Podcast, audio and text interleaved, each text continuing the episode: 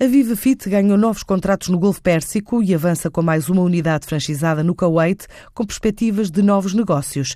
Adianta Pedro Ruiz, um dos fundadores do Grupo Empresarial Português. Este parceiro é uma empresa, que é a Team4, que já vende franchising, é consultor eh, que faz estes projetos para financiamentos do Estado, e, portanto, é uma parceria entre essa empresa e um cliente dele a quem ela arranjou dinheiro do Estado para fazer o projeto Viva Fit. O valor inicial foi de 100 mil euros e depois, cada vez que abrem um, um ginásio, há, há, um valor para o ginásio, há royalties, há formação, há um bocado de tudo, não é? Portanto, são várias coisas.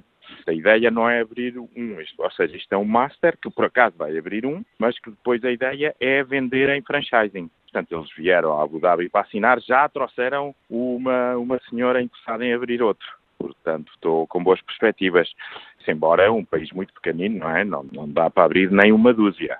Mas para abrir 10, vá lá, já não é mal. Esta cadeia portuguesa de ginásios também avançou com oito unidades na Arábia Saudita e até final do ano conta entrar noutros países, incluindo o Uruguai e o Catar. Estamos na Índia, estamos em Abu Dhabi, Dubai, Oman, Estamos a abrir eh, oito ginásios na Arábia Saudita, estamos no Taiwan, Paquistão, estamos com perspectivas de abrir eh, no Catar e abrir mais no Uruguai. Eu vou agora para lá para a feira de franchising. Já temos três no Uruguai, mas estamos com perspectivas de abrir mais.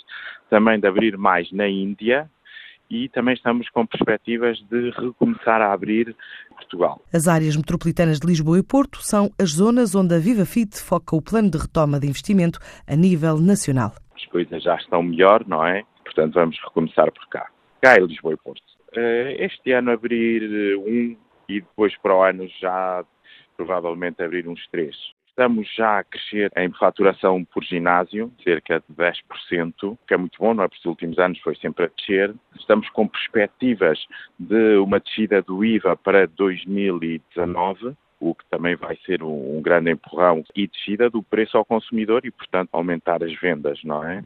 Porcentagem de pessoas que vão ao ginásio, que não sei sabe que, em, que Portugal é uma das mais baixas da Europa. Ou seja, o upside, como se diz em inglês, é enorme. A Viva Fit estima crescer mais 10%, cerca de metade do aumento previsto pelo setor, que só na área fitness calcula ser na ordem dos 20%.